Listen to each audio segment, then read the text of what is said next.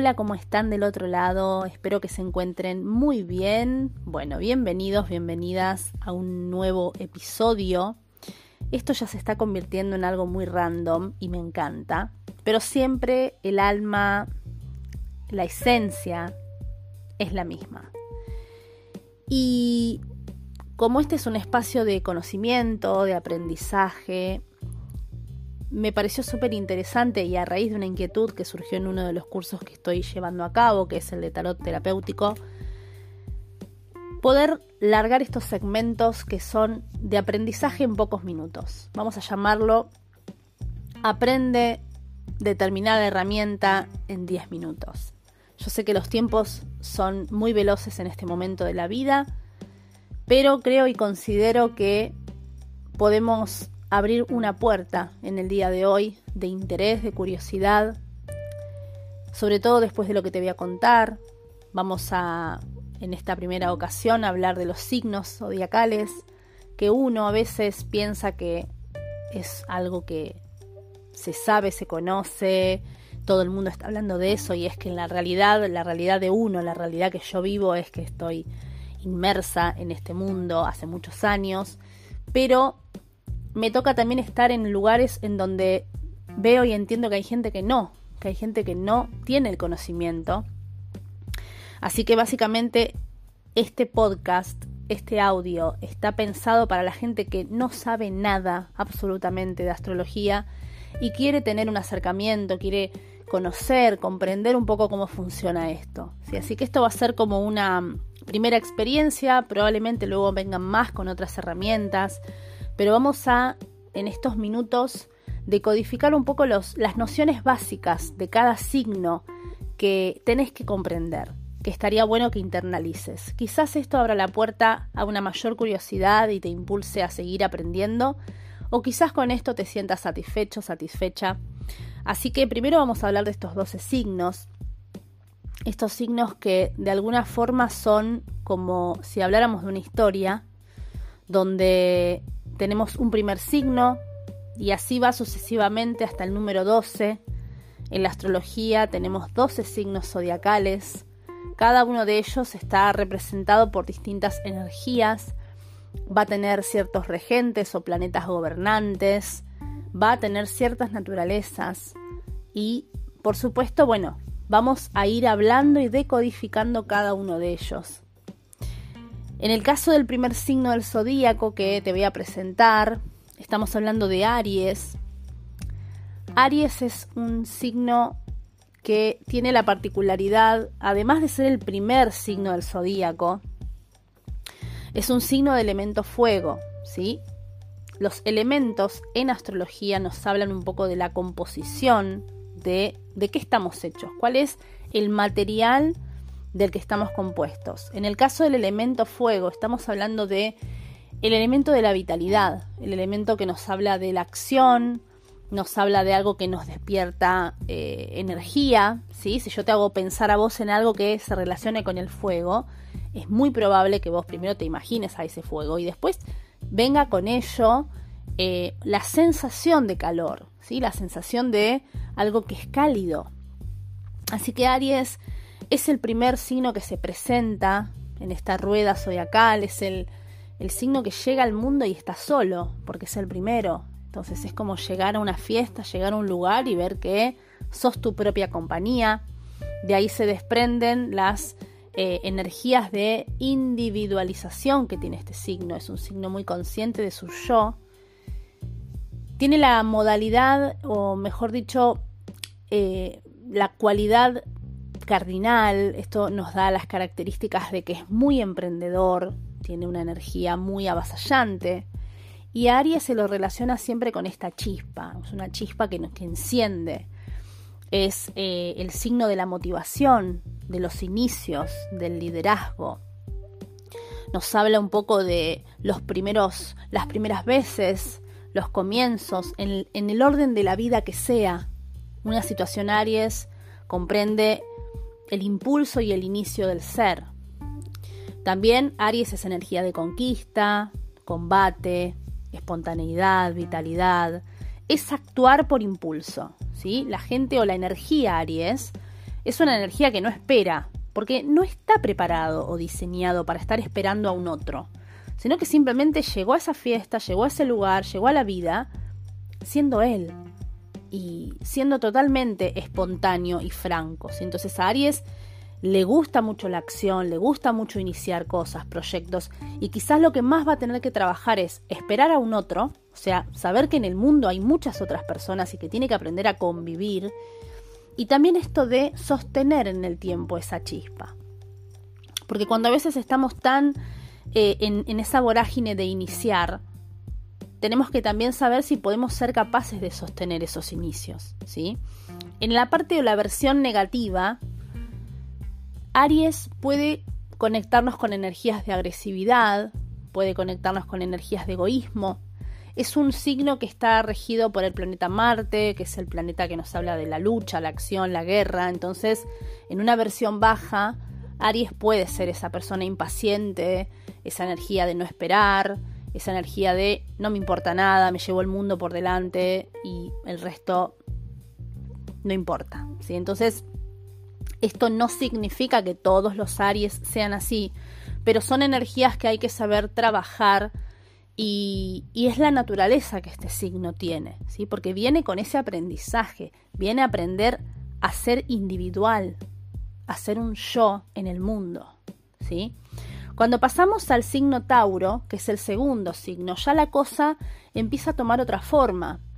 Tauro es el segundo signo, es un signo de elemento tierra, ahí la cuestión se consolida, el elemento tierra nos habla más de la materialización, del mundo material. Y en Tauro empezamos a prestar atención más a nuestro cuerpo, a nuestros sentidos, la forma en la que percibimos al mundo. Tauro trabaja más en la maceración, entonces todo ese inicio, toda esa chispa que Aries inició, Tauro viene a cuidarla, a esa energía, viene a sostener, viene a generar espacios de mucho, mucha maceración.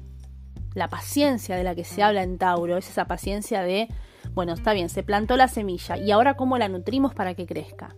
Tenemos que tomarnos ese tiempo, la estabilidad, la paciencia, la solidez. Todas esas son energías taurinas, que por supuesto como aprendizaje viene a, primero, salirse un poco de esa zona de confort, porque Tauro suele quedarse muy en la comodidad y su mayor experiencia de aprendizaje puede ser salirse de esa comodidad. Entonces también a Tauro se lo relaciona con el confort, con el lujo, con el buen vivir. Y en la versión baja puede tener esta cuestión de la eh, de ser como demasiado complaciente con uno mismo, tener esa cuestión de a veces perderse en esos lujos la zona de confort en un total por ciento. Eh, al estar regidos por Venus, el planeta Venus es el planeta de la belleza, son personas que suelen embellecer o aprender a apreciar la belleza en los demás muy fácilmente. Y en este caso Venus, el lado que le otorga a Tauro es esta cuestión de la suavidad, de la, eh, del placer en cada acto que yo hago. ¿sí? Entonces, el aprendizaje Tauro, más allá de esta consolidación, esta estabilidad que buscan y este, eh, este ser arraigado, ¿sí? Este, esto de plantarme en, el piso con mis dos pies y encontrar esta estabilidad, tiene que aprender a no quedarse estancado ahí. ¿sí? El gran aprendizaje en Tauro es el cambio, es aprender que la vida se basa de muchos cambios y que esos cambios van a necesitar que, eh, por supuesto, nos arriesguemos. Y para eso viene Géminis. Géminis es el tercer signo, es un signo que eh, tiene un elemento aire, o sea que ya acá la, energía se concentra más en el mundo mental, en los pensamientos, los movimientos, los traslados. Géminis viene a enseñarnos esta cuestión que tiene que ver con los cambios, tiene que ver con la flexibilidad, es un signo mutable, es un signo que está muy, muy a tono con esto de la comunicación, y eh, como energía es una energía mucho más inquieta, más curiosa. Eh, la comunicación en Géminis nos habla mucho de esta cuestión que surge mucho cuando uno es niño, ¿no? Que está como una esponja, que quiere aprender, quiere conocer, quiere saber, quiere preguntar. Esta pregunta constante es una energía muy geminiana y es ese deseo que tenemos de conocer, de experimentar, de trabajar con nuestra memoria, ¿sí? está muy relacionado con la verbalización, con la comunicación, pero acá no hablamos solamente de comunicación verbal, sino en todo tipo de comunicación, ¿sí? Entonces acá empieza a haber una necesidad de estar en contacto con un par, con otra persona, con otras personas, ¿sí? El juego, la creatividad, lo lúdico, son experiencias muy geminianas y por supuesto acá lo que hay que trabajar es no irnos demasiado al mundo mental, estar constantemente en nuestra cabeza eh, y aprender también a sentir las cosas, ¿sí? Eh, Géminis está regido por Mercurio, que es el planeta de la comunicación, por eso es tan importante para ellos poder expresarse, poder entender las cosas, eh, pero a veces tiene que tratar de no pasarse al lado de la racionalización extrema, ¿sí? Y para esto es que aparece el signo cáncer. Cáncer es el cuarto signo, es un signo de agua, ¿sí? es em, un signo muy conectado al mundo emocional, al mundo de los sentimientos, está regido por la luna, que es el satélite emocional, que en astrología nos habla mucho de nuestras emociones. Y en cáncer también tenemos un, eh, un signo que es cardinal, ¿sí? o sea que también tenemos eh, una energía y una experiencia totalmente nueva que viene a mover estructuras. Cáncer nos conecta mucho con nuestra idea de infancia, nuestra conexión con nuestra madre, con nuestra madre, con nuestra parte materna, la maternidad en sí y todo el clan de, donde nosotros venimos, ¿sí? Entonces, en cáncer venimos a trabajar mucho en las profundidades de nuestro yo, de nuestro inconsciente, por eso el vínculo familiar es sumamente importante. La necesidad y la sensación de pertenencia es muy fuerte, la vinculación afectiva también. Acá empiezan a aparecer palabras como, bueno, origen, dónde estoy, eh, quién soy, de dónde vengo, quién es mi familia, a dónde pertenezco, cuál es mi sistema familiar. Todas esas son energías que eh, desde ese caparazón, cáncer está simbolizado con el cangrejo, que está como dentro de ese escudo, podemos de afuera ver a una persona que parece inmutable, pero internamente hay mucho sentimiento y hay mucha selección de con quién me voy a abrir al mundo. ¿sí? Entonces, cáncer es esa primera agua del zodíaco, un agua que se asemeja a la panza de mamá, el útero, donde nosotros albergamos nueve meses, eh, y de alguna manera es ya un signo que viene a trabajar esta cuestión de eh, lo sentimental y lo emocional en una fuerte medida. ¿sí? Y para eso es cuando pasamos a Leo. Leo ya empieza, si bien seguimos en, la modalidad de los signos que hablan mucho del yo, ¿sí? Eh, Leo ya viene a tener ya una conciencia de lo que es la expresión individual. Leo es el quinto signo del zodíaco, es un signo de fuego, al igual que Aries, es un signo que tiene mucho que ver con la expresión, está regido por el sol, entonces ahí tenemos esa eh, energía de vitalidad total, la voluntad, la creatividad. Son personas muy líderes por naturaleza, muy generosas. Son personas que literalmente cuando están bien aspectadas funcionan como un sol. Funcionan como un sol en el sentido que a donde van aportan calor. Y son sumamente vistosos, no solamente desde el ámbito de llamar la atención físicamente, sino que realmente la presencia de Leo se siente al punto de que cuando no está Leo también se siente y más fuerte. Leo ya no se empieza a conectar con eh, la expresión de este yo, ¿sí? Es una necesidad más consciente de ese yo que, por ejemplo, en Aries era más inconsciente. Hay una necesidad y un sentimiento de solidez, una necesidad de seguridad emocional. Eh, hay una necesidad también de atracción de personas, esto que se dice llamar la atención. En Leo se juega mucho al actor, se juega mucho con la expresión del yo, con la creatividad, lo lúdico, rige mucho el mundo de los niños también, esto del juego, de conectarme con mi niño interno, de conectarme con lo que a mí me genera alegría, placer, disfrute. En Leo tenemos una necesidad de disfrutar, ¿sí? Y de festejar también. Y después de tanta fiesta, después de tanta alegría, de tanto festejo, es que tiene que venir Virgo a ordenar un poquito el asunto. Virgo es el sexto signo del zodíaco, es un signo que está, eh, está como catalogado como signo de tierra, tiene una energía bastante más práctica, ¿sí? comparte esta, esta necesidad de estabilidad con Tauro, que dijimos que también es un signo de tierra, y está regido también por Mercurio como Géminis, o sea, si bien es un signo de tierra, es un signo muy mental y trabaja mucho en las cuestiones que tienen que ver con la síntesis de ideas, eh, esto de em, estar observando todos los detalles, ¿sí? como venimos de la energía Leo que es tan festiva, en Virgo nos ponemos a analizar, nos ponemos a hacer limpieza, detox, organización, clasificación. Por eso, Virgo nos da la posibilidad de aprender de las crisis, de buscar el perfeccionamiento, buscar la autocrítica, ¿sí? En ese caso, lo que hay que tratar de trabajar es, bueno, la, humildad, por supuesto. Eh, es un signo que trabaja mucho en el conocimiento también. Son personas sumamente prácticas e inteligentes. A nivel eh, personal pueden ser un poco más eh, retraídos, ¿sí? Se dice por ahí que uno de los, de los temas que viene a trabajar Virgo es no pensar tanto las cosas, esto sobreanalizar la situación y dejar un poco que juegue la espontaneidad, entre muchas otras cosas que podríamos encontrar para trabajar en Virgo.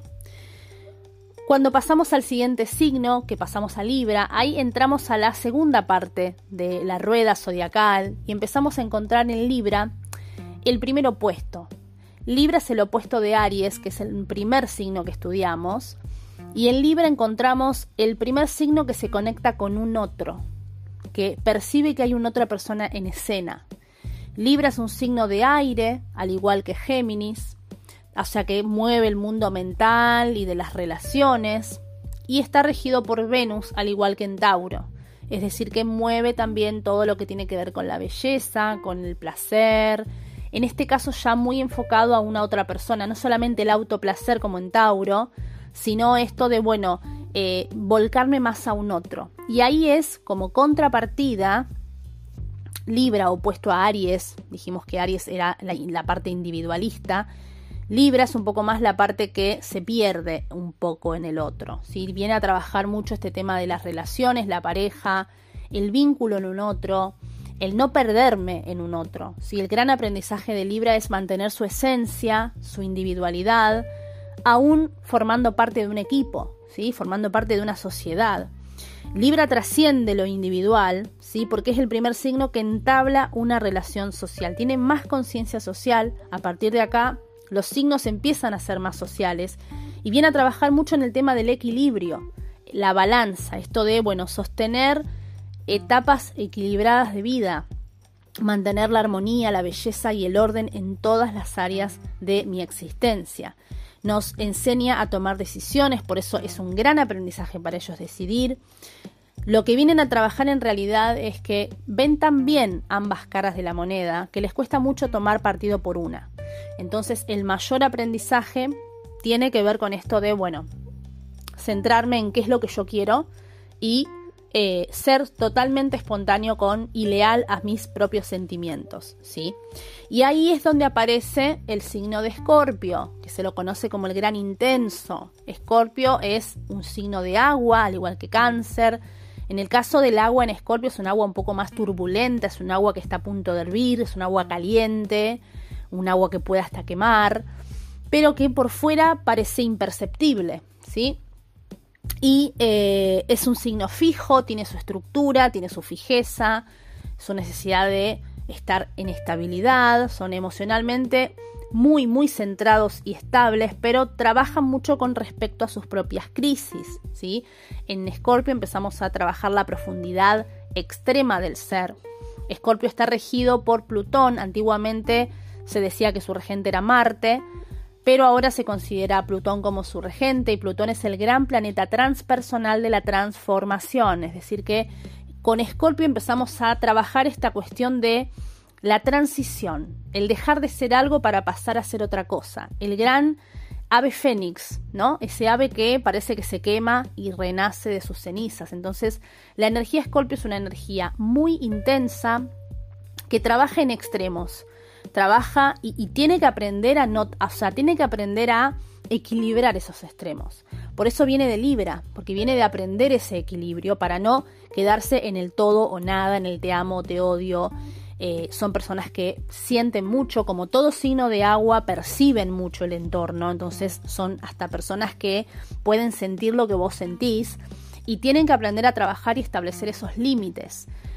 Por supuesto, la conexión espiritual es muy fuerte, eh, los temas más importantes que van a pasar en su vida tienen que ver mucho con los extremos, la pasión, el sexo, la muerte, o sea, son energías que nos vienen allá a poner en conciencia todo lo que sucede cuando uno se despoja un poco de esa, de esa, de esa necesidad de tanta complacencia y de tanta eh, tanto equilibrio que surgía en Libra, en Escorpio viene ya una necesidad de conectar con mis emociones profundas, ¿sí? de una forma muy, muy intensa.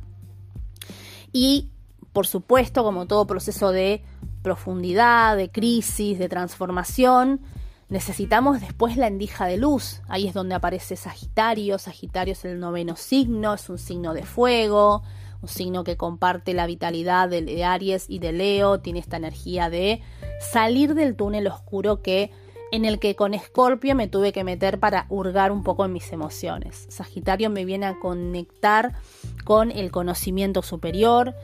Eh, es un signo muy social, es un signo que trabaja mucho en cuestiones a nivel espiritual y apertura de conciencia. Es un signo que está regido por el planeta Júpiter, que a su vez es el planeta más grande del sistema solar, es decir, que en Sagitario trabajamos mucho la expansión, es como es, un signo que tiende a engrandecer, agrandar, expandir. En Sagitario trabajamos mucho temas de culturas lejanas, viajes a largo plazo, todo lo que tiene que ver con el mundo lejano. Eh, es una especie de buscar ese conocimiento. Su opuesto es Géminis. En Géminis hablábamos por ahí más de la mente inferior, lo pequeño, lo chiquito, el conocimiento poquito a poquito de cada cosa. Y en Sagitario hay una necesidad de perfeccionamiento superior. Es el gran profesor. El Sagitariano es la energía de alguien que realmente se empapa de conocimiento y que es un eterno filósofo, ¿no? Son personas que tienen una mente sumamente alegre, espontánea, expansiva y que siempre están en esta búsqueda de seguir aprendiendo. Entonces son realmente personas que tienen una gran apertura de conciencia y que vienen a vivir experiencias de mucha apertura y de mucho abrirse a esta fe, a esta jovialidad que, tienen, ¿sí? Y ahí es donde aparece Capricornio, nuestro signo número 10. Capricornio, signo de tierra, al igual que, bueno, Tauro y Virgo. Eh, en la tierra de Capricornio ya viene todo lo que tiene que ver con la estructura. Eh, estamos logrando ya un nivel de conciencia mayor. Venimos de todo un aprendizaje. Y en Capricornio nosotros venimos a basarnos en estas estructuras de estabilidad. ¿sí? Entonces ahí ya como individuos asumimos funciones sociales. Capricornio tiene mucho que ver con las leyes, tiene mucho que ver con el éxito social, las metas, con quién soy en la vida, ¿no? Acá hay una aspiración muy grande a hacer algo, hacer algo más que simplemente existir. En Capricornio hablamos mucho de energías que tienen que ver con la constancia. Está simbolizado por la cabra, ¿no? Que está subiendo esa montaña y que aunque llueva, truene, relampaguee, esa cabrita sigue adelante. Esa cabrita intenta siempre llegar a la cima de esas de esos objetivos que se planea, ¿sí? Por supuesto, la energía en Capricornio se basa mucho en sus crisis, pero desde un lugar de desarrollo personal, de, de encontrar ese crecimiento eh, en busca de lograr sus metas. ¿sí? Entonces para los Capricornios son realmente muy importantes sus ambiciones. Son personas que eh, buscan destacarse, buscan y buscan y también manifiestan experiencias de vida en donde eso puede ser hasta incluso dificultoso. Están regidos por Saturno. Saturno es eh, el planeta social que nos habla un poco de las restricciones, el tiempo, lo que me cuesta, lo que me genera dificultad y que cuando lo logro conquistar logro esa satisfacción. ¿sí? Así que en Capricornio vamos a hablar más de temas que tienen que ver con nuestra carrera, nuestra vocación, nuestro lugar en el mundo y nuestra cima más alta. Y ahí es donde, bueno, venimos y pasamos a Acuario. Acuario, el signo número 11, un signo sumamente social, un signo de aire, es decir, que acá vuelve la estimulación mental, todo lo que tiene que ver con la parte social, pero en Acuario hablamos de grupos, hablamos de muchas personas eh, Acuario trabaja lo colectivo, trabaja la participación social. En Acuario buscamos salirnos un poco de esta individualidad, despojarnos un poco de ese ego, es el opuesto a Leo, por supuesto, y de alguna forma trabajar en sociedad. Entonces, para ellos, para Acuario, eh, la búsqueda es la parte de encontrarme como dentro de un equipo, dentro de eh, un lugar en donde soy parte de una sociedad en la que hay muchas otras personas, en la que no soy yo solamente. Acuario trabaja en la originalidad, la despersonalización del yo, la experimentación, la aventura, ¿sí? Se fija mucho también en temas de igualdad, en todo lo que es, bueno, observarnos como somos dentro de un todo, somos parte de un mundo, tenemos eh, una actitud de fraternidad. Y Acuario trabaja mucho en lo que es la liberación, lo que tiene que ver con el desapego, quitarme las etiquetas, las estructuras. Por eso es que se lo suele ver como personas o energías que van a necesitar eh, un fuerte desapego, ¿no? Una, una gran capacidad de desprenderme de lo que la sociedad espera de mí. Está regido por el planeta Urano, eh, Urano es un planeta transpersonal que nos habla de los cambios, la renovación. Eh, Urano es el planeta de los flechazos, de las cuestiones así que surgen muy espontáneamente, los cambios y los imprevistos. Y de alguna manera esa necesidad de, tanto cambio, de tanta aventura, de tanto eh, mundo irregular, es una energía muy acuariana. ¿sí? Ya llegando como al final de esta historia, que luego pasamos a Pisces. Pisces es el último signo del zodíaco, signo número 12. Es un signo que eh, es el último signo y es de agua. Es decir, que acá estamos hablando de un signo de finales, ¿sí? Porque es el último de la rueda zodiacal. Es un signo de agua, trabaja y purifica emociones. Ya estamos hablando de emociones purificadas que ya pasaron por cáncer, ya pasaron por las aguas empantanadas de Escorpio y ahora pasan a Pisces, que es la energía de la liberación de este ser. ¿sí? Entonces, Pisces representa un fin de un ciclo, representa un, balance, representa la trascendencia ¿no? de este ego lo más despersonalizado posible. En Pisces trabajamos la aceptación, la aceptación de, mí misma, la aceptación de mis propios enemigos ocultos. Eh, es un signo, al ser de agua, súper intuitivo, con una gran percepción y un gran, una gran capacidad de sanación. ¿sí? Son eh, energías de servicio a los demás. Y ahí es donde por ahí el aprendizaje es ponerse el límite, porque Pisces es el buen samaritano que está como para todo el mundo y por eso olvida de estar para sí. Es lo más alejado a Aries, que era justamente la individualidad, era ser eh, el yo. Entonces acá en Pisces encontramos esta transpersonalidad, ¿no? Esta cuestión de, bueno, me despojo de mi esencia, eh, me uno con el todo. Eh, Pisces es el opuesto a Virgo, que era esta clasificación minuciosa. Bueno, en, Pisces esa clasificación no existe, no hay clasificación, somos todos uno, o sea, de alguna forma estamos todos en la misma vorágine y aprendiendo y de alguna manera los, las energías son muy de, psiquismo, de em, intuición, de poder capacitarse para, para, poder ayudar a otras personas. ¿sí? Está regido por el planeta Neptuno. Neptuno es un signo, es un planeta de transpersonal que tiene que ver un poco con los ensueños, con la fantasía, con la poca realidad, ¿no? En este caso, Neptuno nos conecta con el viaje del ser, ¿sí? con una cuestión muy despersonalizada de mi ego. ¿sí? Entonces, eh, para completar la historia, tenemos ya a uno de los signos más espirituales, o por ahí decirlo, el más espiritual, donde se completa este viaje, donde aprendí de todo y a la vez Pisces tiene como un poco la recolección de todo eso vivido, ¿sí? Las energías Pisces son energías que trabajan mucho en la parte vulnerable eh, del ser y que vienen a aprender a establecer el límite con el mundo, ¿sí? Así que bueno, espero que toda esta historia te haya servido para entender las nociones básicas de cada uno de los signos. Fueron más de 10 minutos, pero juro que más pequeño que esto no se puede hacer porque es realmente apasionante y bueno, si por supuesto te interesa, te puedo invitar a mis redes sociales, mi universo celeste, eh, para que hagas preguntas, para que quizás si quieres aprender de algunas otras cosas me lo comentes. Me, quedo con esto de, de, bueno, de compartirte esta información. Espero que te guste, espero que te haya servido y gracias por haber escuchado hasta acá. Nos vemos en la próxima que seguramente va a venir con más información. Te mando un abrazo gigante donde sea que te encuentres y que tengas un excelente, excelente día.